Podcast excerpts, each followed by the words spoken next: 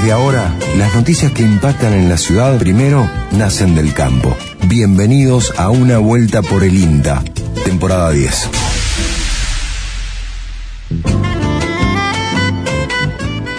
Muy buenos días, bienvenidos, bienvenidas a otra vuelta por el INTA, el programa del Instituto Nacional de Tecnología Agropecuaria. ¿Cómo le va, Mauro Bianco? ¿Cómo está usted? Muy buen día, buen día Lucas, a toda la audiencia de una vuelta por el INTA, al equipo que hace este programa domingo 16 de abril del 2023, en esta décimo temporada. Muy contento de estar aquí. Bien, bien, bien, bien.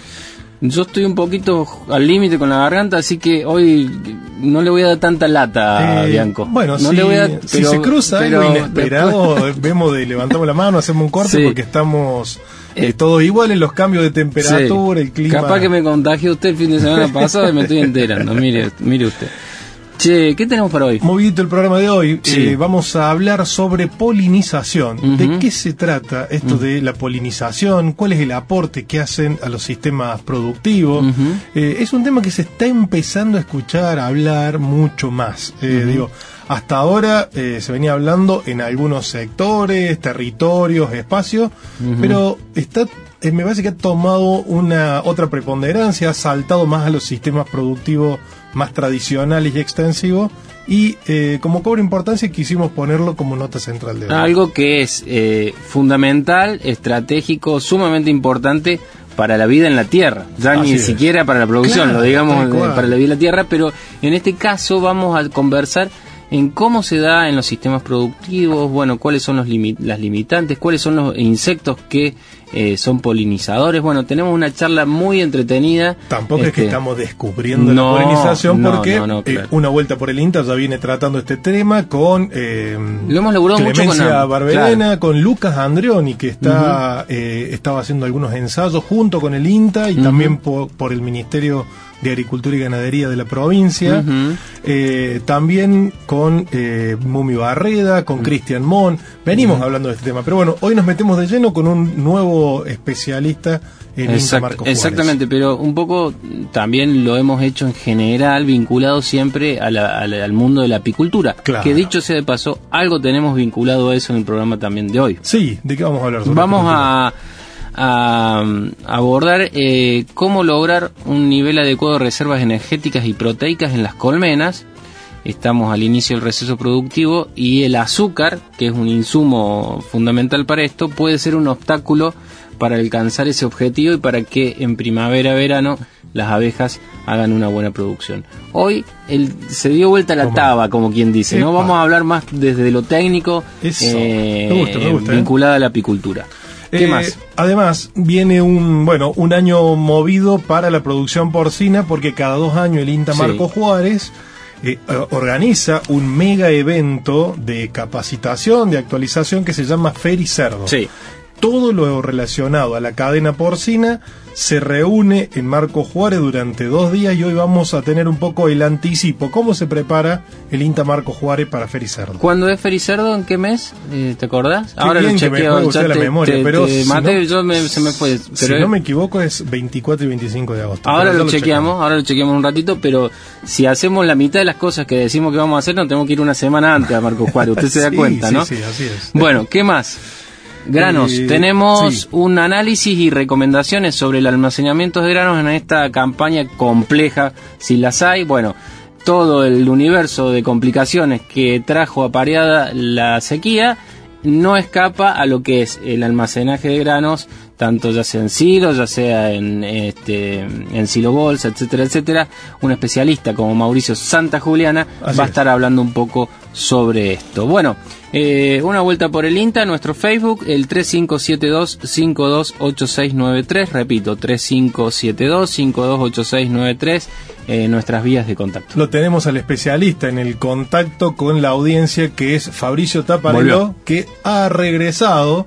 Eh, así que ya lo tenemos con Lo todas tenemos, las pilas desde tenemos. esta semana. Me escríbanle Fabricio que ahí está, eh, atrás del WhatsApp. Y ¿eh? seguramente a partir del próximo domingo sentado Vuelve, en esta mesa. vuelve, vuelve Taparelo a una vuelta por Linta, nosotros muy contentos por ello, pero este, vamos a escuchar un poco de música y arrancamos este programa que tiene mucha, pero mucha data.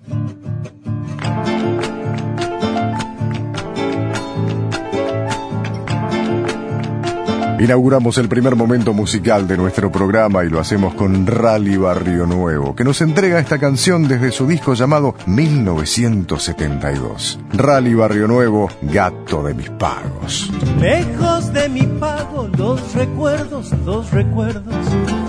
Cuando escucho un gato, yo me muerdo, yo me muerdo.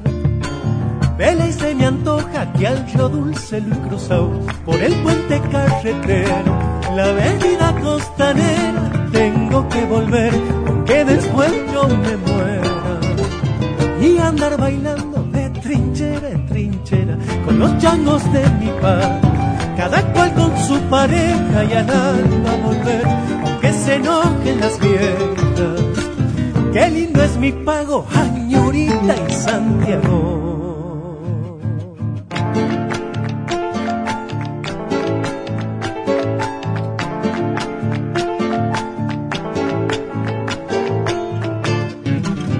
Ganas que tengo prender cohetes, prender cohetes. Cantar la vida, gritar fuerte, gritar fuerte. Y tomar aloja del pago de su mamá y llegarme hasta Loreto y empacharme con rosquete, pitando un chal, hablar quichua con la gente. Irme a Sabagasta, Misto, el Pozo y Bacaumán y pechar por las trincheras los changos de Briaposo, luego regresar con el sonco y muy dichoso. Qué lindo es mi pago, Añurita y Santiago. Datos, información, campo, estudios, una vuelta por el INTA.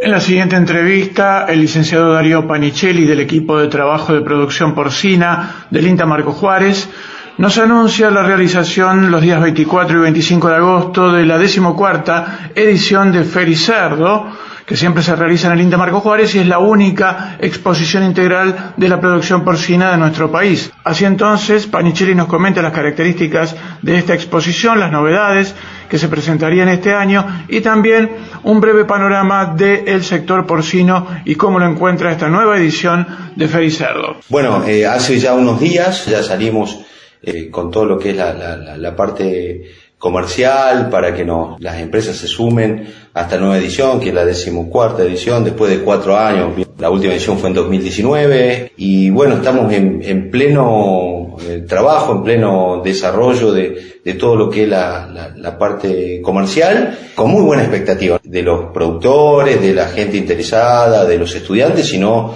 eh, tenemos una muy buena este, predisposición de las empresas. Es más, ya todo el verano nos venían preguntando, bueno, ya están, está todo para, para ir reservando, para ir buscando nuestro espacio. Ya tenemos alrededor de más de 40 empresas que se están sumando. Creo que va a ser un, un evento después de, de varios años muy, muy, muy lindo este año. Factores más importantes, ¿no? La diversificación de, de, propuestas tecnológicas y comerciales. ¿Y a cuántas empresas más o menos de promedio suele tener Fericerdo o esperamos que tenga eh, eh, eh, Buena la pregunta y, y sí, Fericerdo eh, nuclea alrededor de entre 120, 130 empresas que creo que es la que vamos a tener este año, incluso algunas empresas nuevas que se están sumando ofreciendo eh, eh, nuevas tecnologías para el sector porcino, como puede ser todo lo que es eh, la generación de, energías renovables, eso ya tenemos un par de empresas confirmadas, o se ha transformado Fericerdo en el gran espacio del encuentro de todos los actores de la cadena productiva del sector porcino. Y, creo que va a ser una de las ediciones más más interesantes. Si bien, bueno, justamente decimos, ya prácticamente Fericerdo se muestra sola y la conocen todos, pero ¿cómo podríamos resumir justamente la importancia de ser una exposición de ese tipo única para el sector? Creo que tiene dos o tres aristas que la han convertido en el espacio de encuentro de todos los actores que estamos trabajando en el sector porcino. Es un, lugar donde, donde vemos nuevas tecnologías, donde viene mucho público, hemos tenido muestras que han pasado más de 15.000 personas, las empresas de punta del sector porcino están presentes, las nuevas empresas también, o sea, todo lo novedoso se va a encontrar ahí eh, para el sector. Y después tiene otra arista también importante, muy importante, que es la cuestión de capacitación. En Felizardo en los dos días, en paralelo a la muestra estática, tenemos Este año vamos a tener 27 charlas técnicas en tres auditorios funcionando los dos días, 15 charlas técnicas el primer día, 12 el segundo día.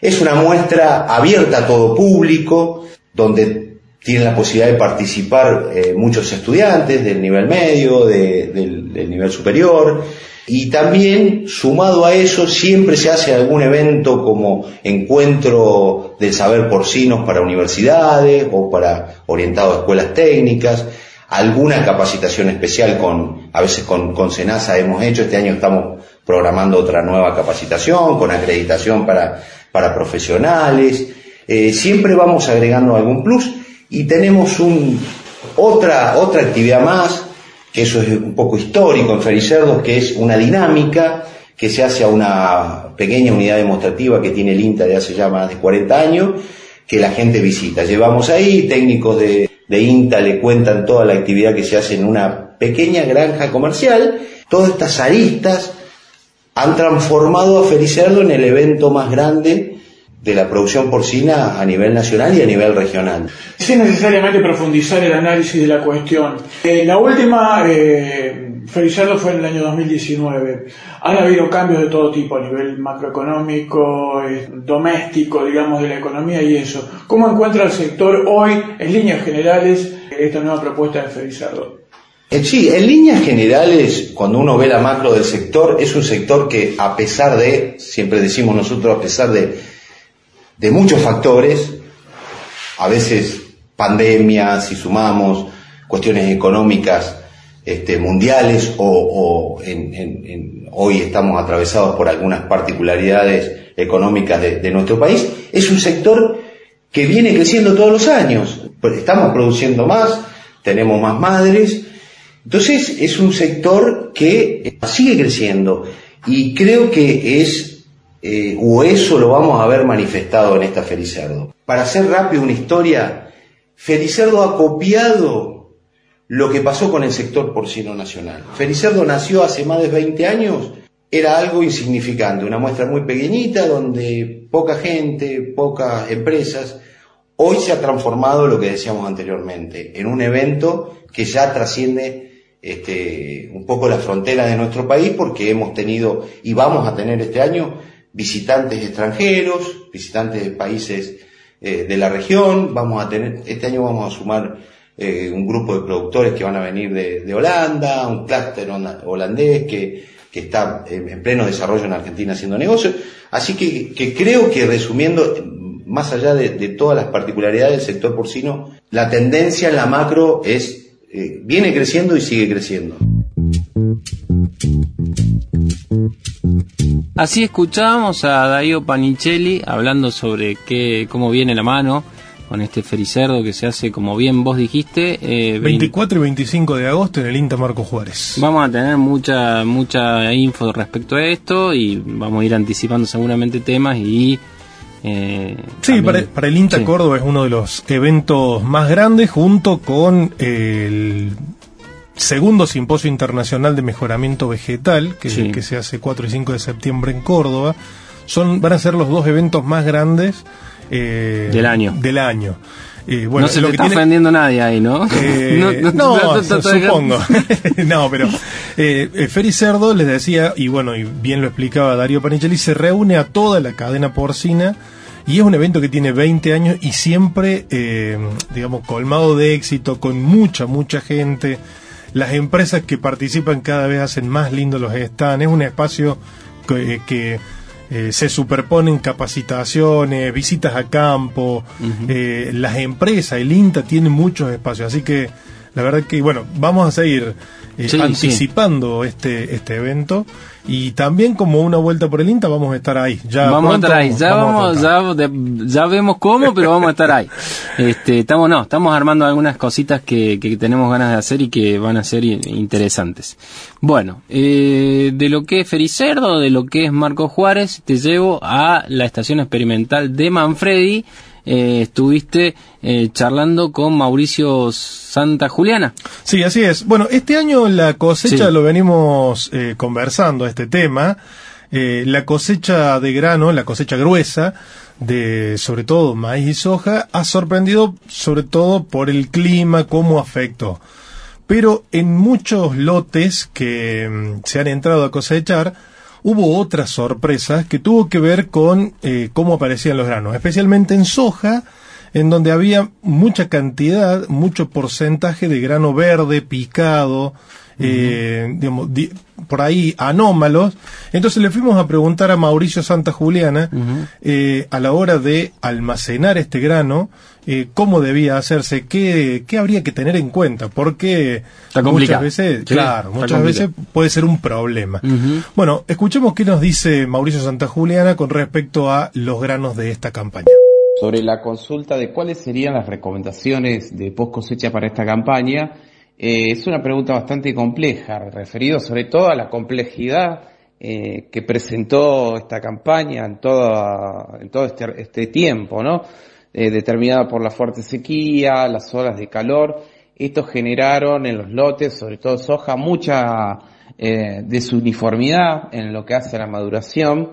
Entonces estamos observando que hay mucha variación en lo que es el contenido de humedad, presencia de grano verde, mucho lo que se denomina campos hojillas, es decir, granos mucho más pequeños eh, debido al estrés hídrico, y todo esto se va a trasladar sin lugar a dudas a los hilos.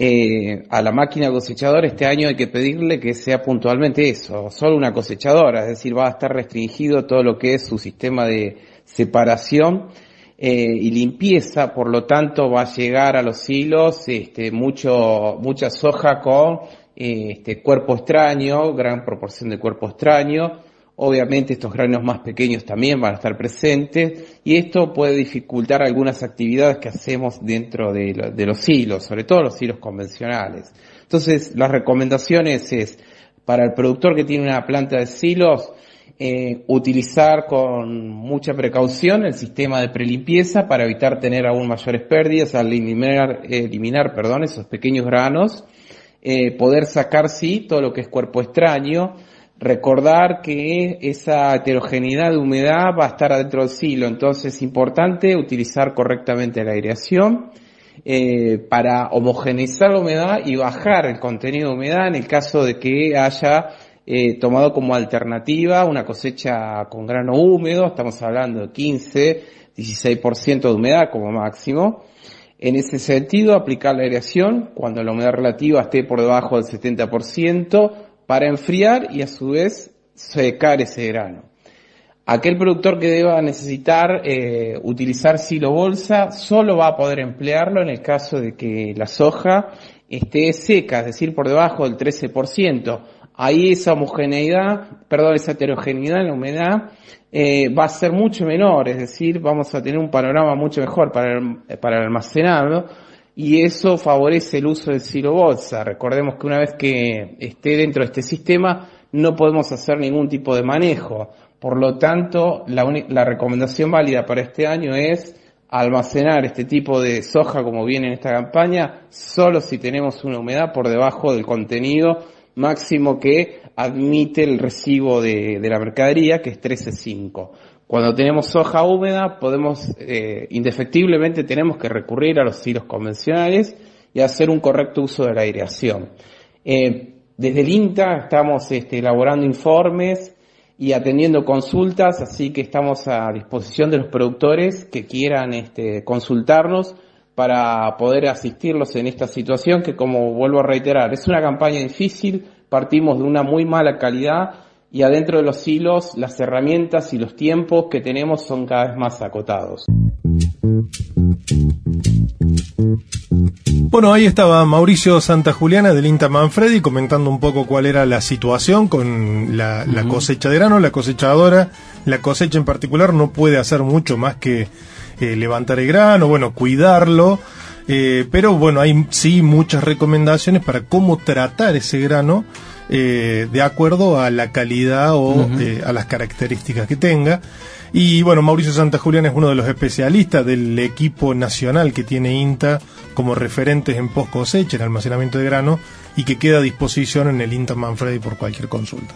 Así es. Bueno, les propongo que escuchemos un poco de música en este domingo 16 de abril eh, y cuando volvamos vamos a hablar de polinización. La eterna Aretha Franklin también suena en el aire de esta vuelta por el INTA. La muy merecidamente coronada como Reina del Soul nos traía este clásico interpretado junto a la Royal Philharmonic Orchestra que se llama Respect.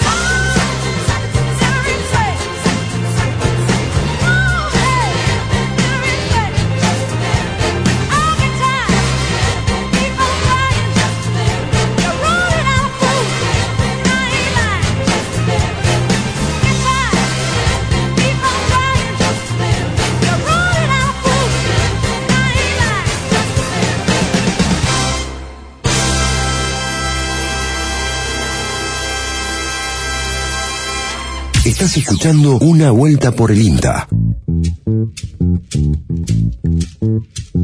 Continuamos en Una Vuelta por el INTA y mm, le vamos a dar la bienvenida a un nuevo profesional a la estación experimental de Marco Juárez que se incorpora hace relativamente poco a ella, eh, en este caso al área de suelos y producción vegetal. Eh, un investigador que se recibió en Córdoba, pero que tenía o hizo carrera en el INTA Concordia. Estoy hablando ah, de Pablo Cavigliazo, eh, él es biólogo y doctor en ciencias biológicas, egresado de aquí de la Universidad Nacional de Córdoba, a quien le damos la bienvenida. ¿Qué tal, Pablo? Buenos días. Buenos días, Lucas. ¿Qué tal? Muchas gracias por la invitación. Bueno, no, gracias a vos. Acá estamos junto a Mauro Bianco. Es así, un poco estuviste, estuviste, digamos, sos de acá de Córdoba, pero hiciste carrera en Inta Concordia.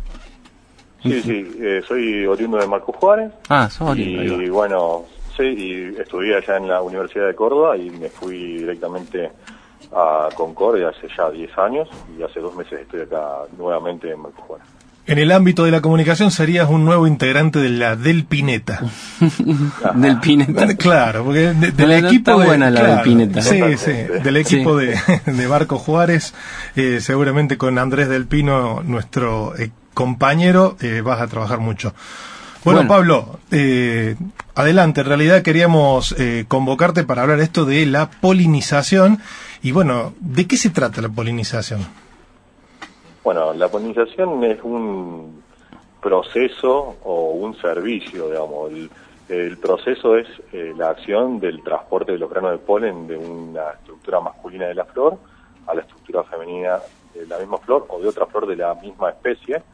Y lo que genera es la fecundación eh, que ese es el servicio, digamos, la fecundación eh, de los óvulos para la formación de las semillas y los frutos. Como ese es el valor que tiene eh, la polinización. Y bueno, el, un servicio es porque está dado por eh, vectores, eh, que en este caso lo que estudio yo son insectos. Vos sabés que hablábamos con Mauro hace un rato, cuando hablábamos, mm, comentábamos los temas que íbamos a hablar, y estamos acostumbrados a hablar de la polinización desde el punto de vista de la apicultura. Sí, o sea, en general nosotros hemos abordado el tema este desde la apicultura y bueno, y el, el sinfín de, abordajes y entradas que, ten, que tiene el mundo fascinante desde mi punto de vista de la apicultura. Ahora, eh, en términos em, más productivos, si se quiere, em, no estamos tan acostumbrados a pensar este tema desde los, eh, los servicios de polinización en los sistemas de producción, ¿no? Eh, ¿qué, ¿qué, rol cumplen ahí? Bueno, la, la polinización, digamos, como un servicio, yo lo, lo pienso como un insumo más dentro de una planificación de un sistema de producción. Cuando uno planifica un sistema de producción, eh, piensa en que las plantas tienen que comer, entonces se fertiliza, eh, piensa en que hay bichos que las atacan, entonces se curan, eh, piensan en el riego, y después, digamos, la polinización es un insumo más que puede estar dado por ah, organismos nativos, digamos, silvestres, o puede ser suplementado a través de colmenas de abejas melíferas o de otros polinizadores también que se manejan como abejorros y empresas que eh, venden colmenas de abejorros para el servicio de polinización también. Ahí va. Está buenísimo, che. ¿Y qué, cuáles son los insectos polinizadores, generalizando un poco, Pablo? Y tenemos como los polinizadores eh, facultativos por excelencia, que es la abeja, digamos, muchas abejas en Argentina tenemos más de 1.150 especies de abejas nativas, sin tener en cuenta la abeja de la miel. hay de todos tamaños, formas, colores y de hábitos. Hay especies que están muy adaptadas y muy especializadas a algunas flores en particular.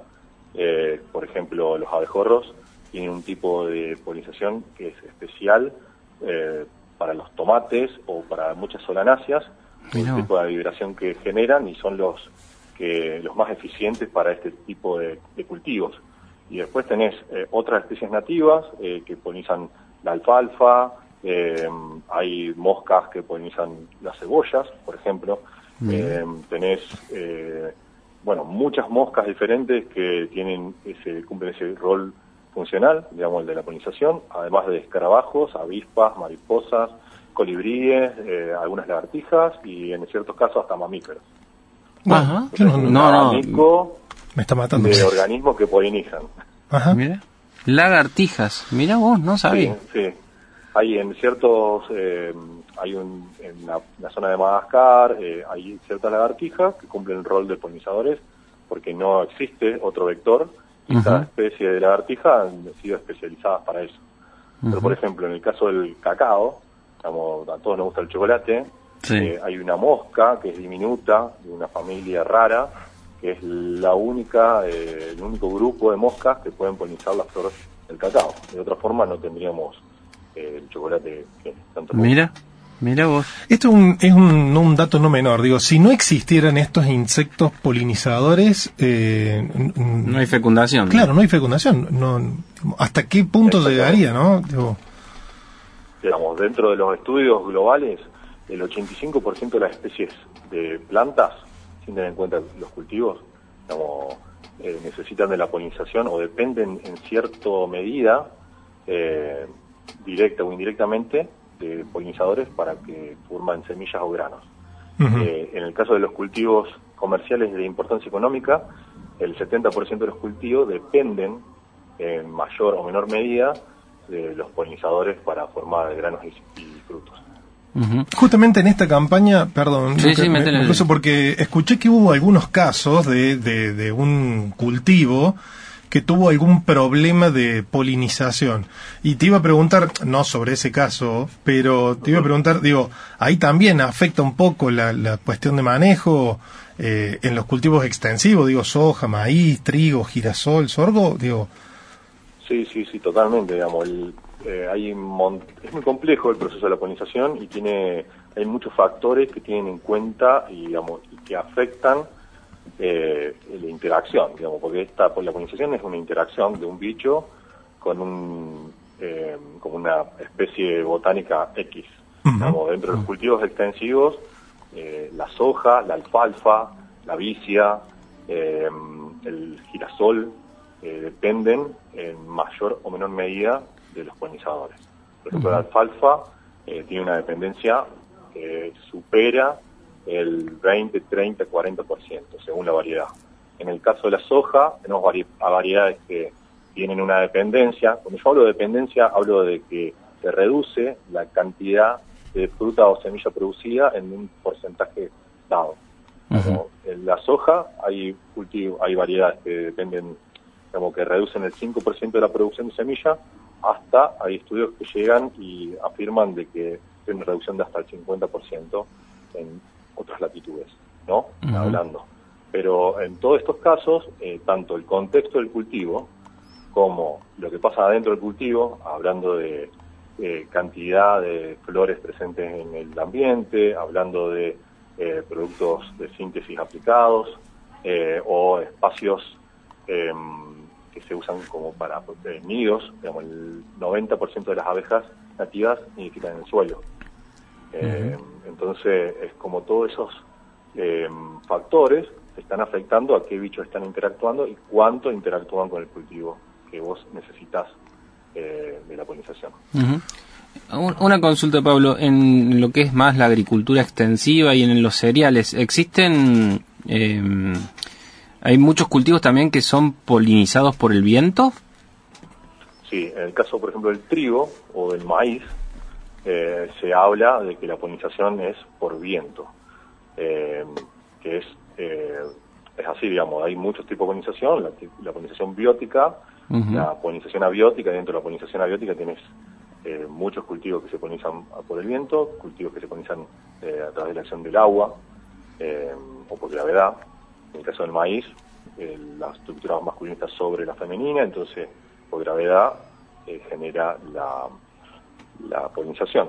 Pero aún así, siendo cultivos que tienen una polinización por el viento, las abejas pueden generar un aumento de ese transporte del polen. Imagínate que es muy ineficiente la polinización por el viento.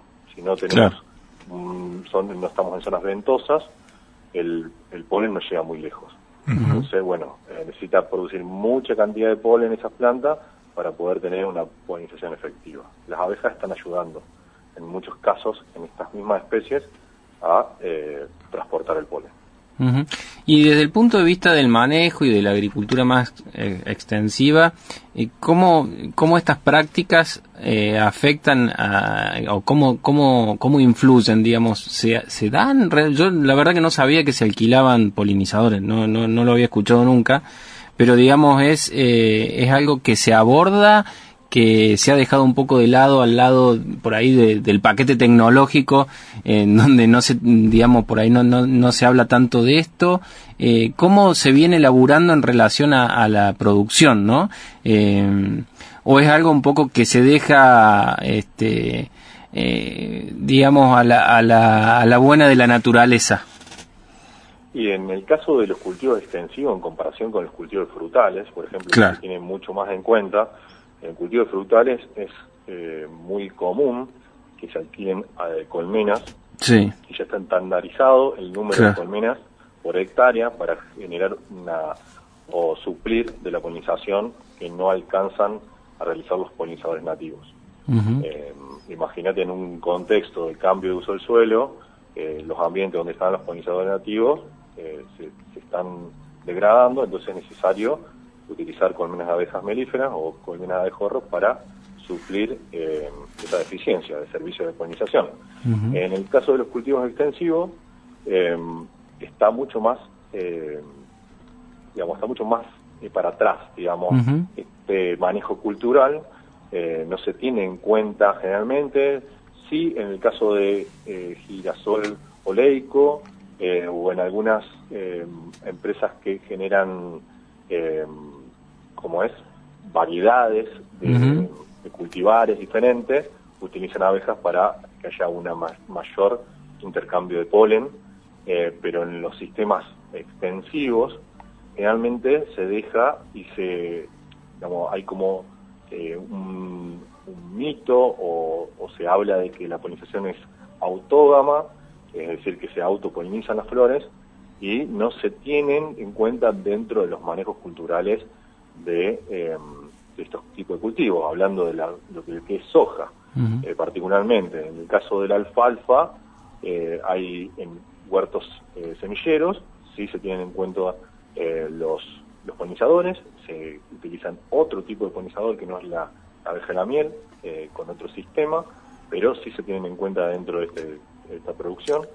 Eh, aunque en estos últimos años el tema de polinización en cultivo de soja en sistema extensivo está eh, saliendo a la luz y está saliendo en boga en función de la cantidad de estudios que se han hecho y de la posibilidad de aumentar el techo de la productividad eh, de estos cultivos, haciendo un manejo, no aumentando la, la superficie cultivada, sino haciendo un manejo eh, diferencial, que yo lo, lo, llamamos siempre como polinización de precisión, dentro de este tipo de sistemas. O sea, aumenta la producción. Claro, eso quería rescatar. Digo... Aumenta la producción y aumenta también la calidad. Claro. la producción.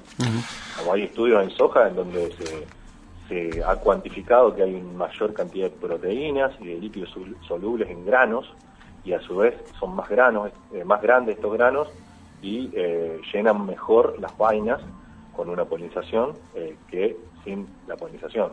entonces, como es muy importante, digamos, porque ya haciendo un aumento de un 5% del, de la cantidad de granos por hectárea, ya en el cultivo, en, este tipo de cultivo es un montón. Me encanta, me encanta escuchar esto porque además desmitifica un poco esto de que producir es tirar una semilla, esperar y bueno, todo hacemos eh, hacemos magia, digo, y cada vez que vamos eh, desandando algunos temas como este, eh, si queremos hacer las cosas bien y mejor, hay tantas cosas para hacer como esto de trabajar una polinización de precisión que dice Pablo. Pablo, última pregunta que tengo yo para hacerte es cómo eh, asociamos esto eh, al, a la cuestión cultural que tenemos de el paisaje, de limpiar. Yo vengo de por ahí del, del, del, campo y yo me acuerdo cuando era chico había como lugares que eh, de, de, la casa, del campo, que no se tocaban, eh, que no importaba el paisaje, que se dejaban los yuyos, el campo. Eh, y después hubo una corriente como que tenía que estar todo pelado, que no había que tener un yuyito, nada. Eh, todo tenía que estar pintado, ¿viste? El eh, poste blanco, ¿viste? El poste blanco, el árbol pintado blanco. Y, y, en algún momento, te voy a ser honesto, eh, en una discusión de una red social de Twitter, eh, alguien tiró esto de no, no hay que, hay que dejar de limpiar tanto porque eh, ayuda a la polinización ayuda a la, el ecosistema de los insectos y la importancia de eso eh, al, al, ecosistema, a la producción. ¿Cómo es esto? ¿Cómo se asocia este tema y, y hasta cuándo es bueno y no? No, exactamente, no. Hay que, digamos, la corriente y, digamos, después de, muchos estudios eh, aplicados de ecología de los sistemas de producción, eh, hay un consenso mundial en donde los recursos que brindan los ecosistemas agrícolas eh, recursos hablando de diversidad floral, eh, estos ambientes que vos decís que se, se eh, limpian, a través, se desmalezan, se, se le aplica herbicidas, digamos, hay que eh, resguardarlos digamos, para que tengan eh, dentro de los sistemas una diversidad de recursos para sustentar eh, a estos organismos. Estos lugares donde supuestamente se limpian y se está, donde se limpia, se está intentando que no se toquen más, porque tienen eh, una función dentro de los sistemas de producción que es de resguardo de biodiversidad. La biodiversidad lo que hace es aumentar la resiliencia de los sistemas. Y dentro de esta resiliencia está la, eh, el aporte de servicios ecosistémicos a, los cultivos. No solamente el de polinización, que es un servicio ecosistémico de regulación, porque está regulando toda la biomasa, digamos, formando semillas, sino también el control biológico de plagas a través de enemigos naturales que están en estos lugares. Todos estos organismos necesitan de los recursos que brindan las flores, que son el néctar y, el polen, digamos, para tener cumplir su ciclo de vida. Entonces, son en estos lugares donde vamos a encontrar nuestros aliados eh, para brindar eh, servicios que no tenemos que pagar, sino que los está brindando naturalmente y gratuitamente el sistema, solamente resguardando eh, áreas que para muchos están en desuso o que no, o hasta te, ahorras de un gasto en un operario o en tiempo, en que antes vos te ese operario limpiando un alambrado, por ejemplo. Ahora eh, lo que se está buscando es que estos remanentes, estos, estas áreas, se dejen tal cual están para que estos bichos eh, se resguarden ahí. Está bárbaro. Está bárbaro. Tiene una, una- hay una cuestión muy también cultural eh, importante en todo esto que hacía referencia Mauro, me parece, de cómo apreciamos el paisaje, ¿no? Claro. Por ahí uno Sí, si hoy si le pregunta a alguien de la región pampeana qué se le viene a la cabeza cuando le decís campo y a lo mejor te dice, no sé, un, un horizonte de girasol, Sí. de maíz, de soja y, a- y una casa con, con la entrada con árboles. si vos le preguntás eso mismo a alguien de Santiago del Estero, a lo mejor te dice, eh, bueno, monte. un monte. ¿no? Claro. Y hay una cuestión también muy citadina respecto a cómo pensamos la ruralidad. Sí, es como la casa, digamos. Vos Ujú. tu casa, el patio de tu casa lo tenés cortito, lo tenés limpito. Eh, bueno, habla, habla por vos, ¿eh? Bueno, bueno, digamos, en la mayoría de los casos lo que se busca es eso, digamos, Sí, el sí, tema sí. de que esté está limpito, que se vea bien y demás. Cuando si vos vas y dejas un campo todo yullado, Mm. digamos que entre medio lo- el, el- los, digamos, el, el- el alambrado está lleno de yuyo, de flores, el- los caminos también, que crecen eh, pasto de yuyo entre medio del cultivo, un productor va y ve eso y dice, ah, esto está eh, un desastre. Claro. Claro. sucio. Digamos, en realidad son todos recursos que te están sosteniendo toda una estructura de servicios que a su vez te está aportando a, a- a que vos tengas que curar menos, poner menos agroquímicos dentro de tu eh, sistema, o que no necesites poner abejas y pagarle a un apicultor que te lleve una, unas colmenas de abejas porque tenés polinizadores ahí. Entonces como que va eh, mucho más allá de solamente el hecho de que eh, sea un- una heterogeneidad de, de- de recursos y demás, y yuyo, y a nivel de la visión que veas un sistema así muy, muy variado. Bueno, Pablo, muchísimas, muchísimas gracias. La verdad que nos ha servido a nosotros para hablar no solo de polinización, sino también Sí. de muchas otras cuestiones ahí asociadas. eh, y también en un ámbito en el que todavía aquí en una vuelta por el INTA no lo habíamos tratado a fondo. Así que muchísimas gracias por tenerte No- aquí. Nos quedan, nos quedan algunos temas como los periurbanos para, para abordar en algún momento. Me parece que toda Sí, esta, esta lógica llevada al periurbano tiene mucho para, para, para ser discutido, charlado y demás. Pero seguramente, Pablo, estaremos, estaremos haciendo eh, algunas otras entrevistas o algunos otros contenidos este, vinculados a, a esta temática. Así que bueno, bienvenido acá a Córdoba. ¿Cómo te trató Marco Juárez después de, de tanto tiempo? ¿Bien? No, muy bien, muy Bien. bien. digamos, eh, tengo a mi familia acá, así que está mucha gente linda para trabajar y para el, en general. Así que no, estoy, estoy muy contento.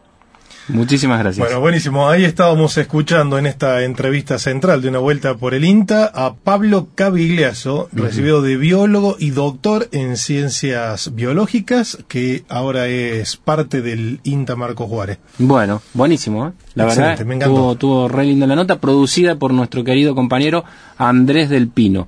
Eh, vamos a escuchar un poco de música en esta vuelta por el INTA que ya está llegando a su recta final. Seguridad Social, una banda española que tuvo varios éxitos, especialmente en la década de los 90. Estos españoles también participan de nuestro encuentro de hoy. Seguridad Social y un tema que hizo famoso Nino Bravo, fallecido justamente un 16 de abril de 1973, hace exactamente 50 años. Un beso y una flor. Dejaré mi tierra por ti, dejaré mis campos y me iré lejos de aquí. Cruzaré llorando el jardín y entre tus recuerdos partiré lejos de aquí.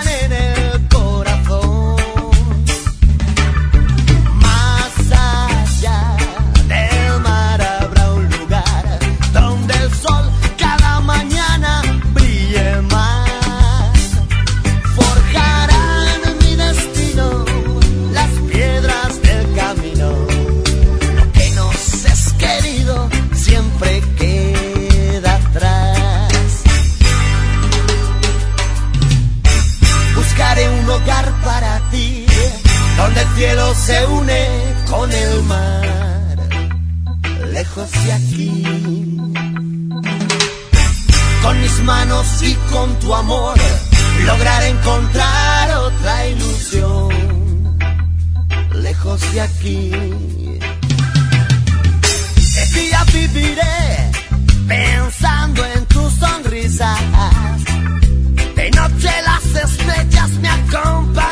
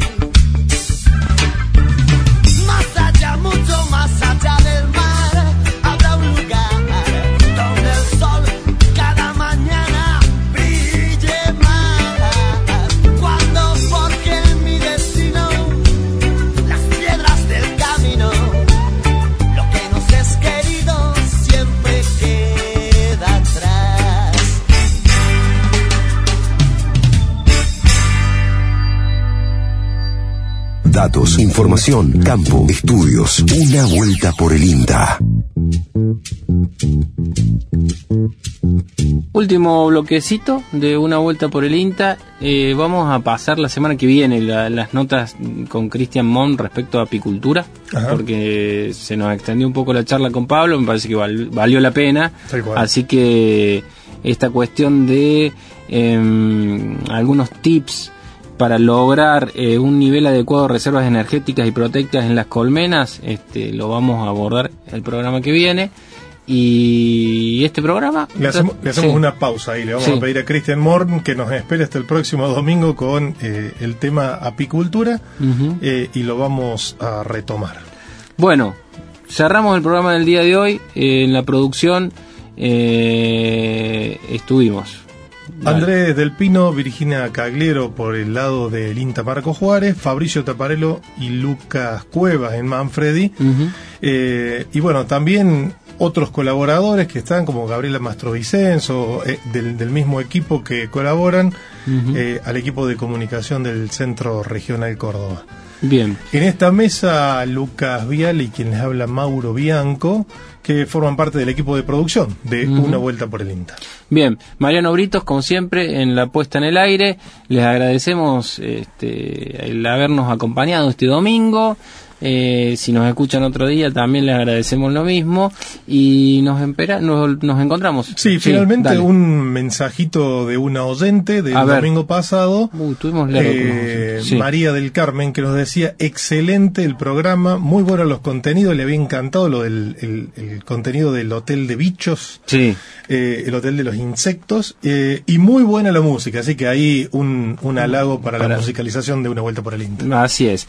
Eh, esto ha sido todos, eh, esto ha sido todo ¿eh? Así es. Eh, les mandamos un gran abrazo. Eh, los invitamos a seguirnos en Facebook eh, como Una Vuelta por el Insta. Nos escriben ahí, si no al WhatsApp, como siempre, 3572528693. Nos reencontramos. en Domingo ot- 23. nos Domingo encontramos 23. Nos reencontramos en otra vuelta por el Insta.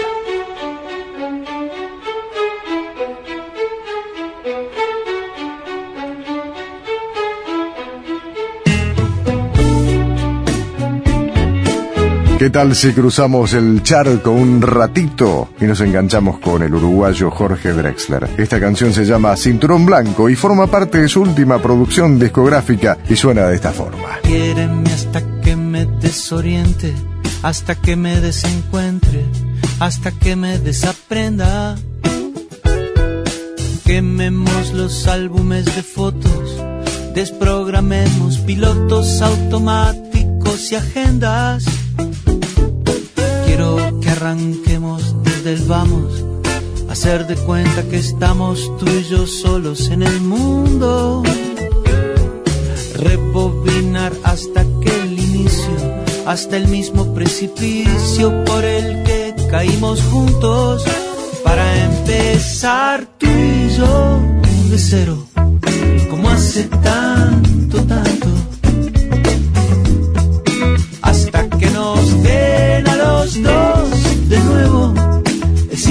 blanco. El cinturón blanco. El cinturón blanco. Vuélveme a pasar tus coordenadas que me diste equivocadas por ver si yo desistía. Vuelve a colocarte las horquillas que yo mesilla cuando ya se hacía de día tropecemos como principiantes con la misma piedra que antes prometimos no pisar. Oh, para empezar tú y yo de cero,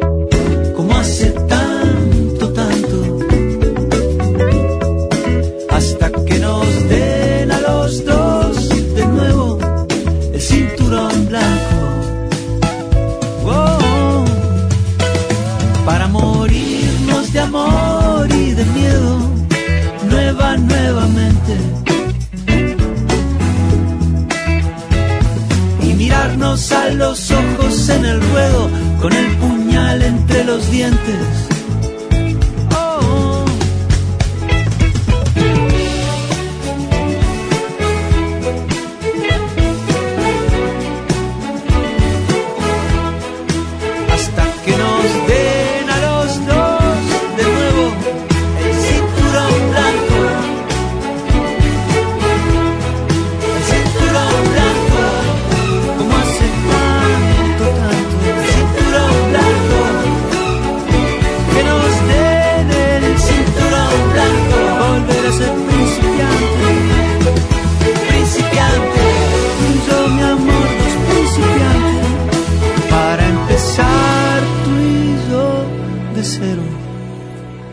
Hasta aquí, una vuelta por el INTA. Por universidad, tu propia voz.